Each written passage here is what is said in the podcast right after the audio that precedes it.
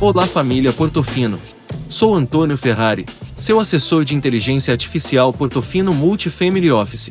Vou através das palavras do nosso chefe de investimentos Eduardo Castro, falar um pouco sobre os mercados financeiros globais.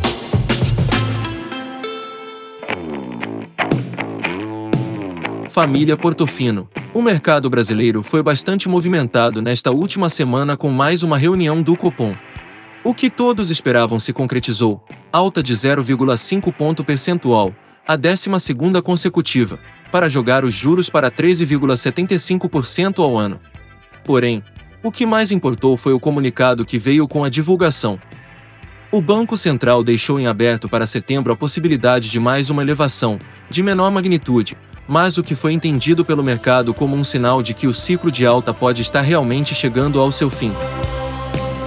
A resposta a isso veio no pregão do dia seguinte, com o otimismo dos agentes econômicos. A bolsa brasileira destoou lá de fora e disparou para uma alta de 2,04%, a 105.892 pontos.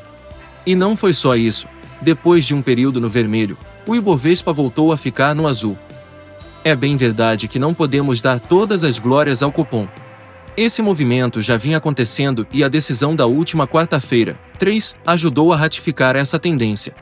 Isso fica claro quando, por exemplo, olhamos o desempenho das ações de consumo nos últimos 30 dias, com uma valorização de 10%. A sensação de estarmos próximos do fim do ciclo de aperto monetário também fez com que as taxas prefixadas caíssem. Então chegou a hora de aumentar a posição em ações. Não é bem assim. Como falei em recente entrevista ao portal Brasil Jornal, do ponto de vista de valuation, é consensual que a bolsa está barata, mas na nossa avaliação temos uma recessão contratada. A dúvida é quanto disso já está no preço, tanto a intensidade quanto a duração.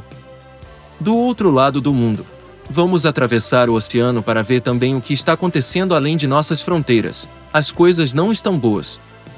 Além de toda a preocupação com a inflação mundial, medo de recessão global e juros subindo a níveis não vistos há anos em todos os lados, como se já não fosse o bastante, aparentemente há espaço para temer mais uma guerra.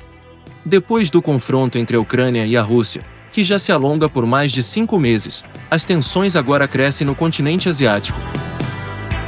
A recente visita de Nancy Pelosi, presidente da Câmara dos Estados Unidos, a Taiwan, deixou os chineses furiosos.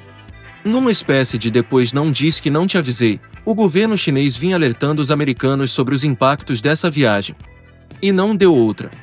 Bastaram poucas horas depois de Pelosi aterrissar em Taipei para a China anunciar exercícios militares ao redor da ilha. O medo já está instaurado. O mercado já acompanha de perto os movimentos na região que podem desencadear em mais uma guerra, desta vez com as duas maiores economias do mundo. Seria esse o prenúncio de mais um evento, de consequências catastróficas, para um mundo que ainda lida com as marcas deixadas. E que ainda continuam por aí, pela Covid-19. E que diariamente se depara com notícias de uma guerra que parece não ter fim.